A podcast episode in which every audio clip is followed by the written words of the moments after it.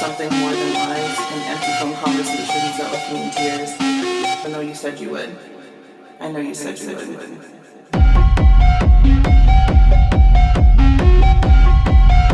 you.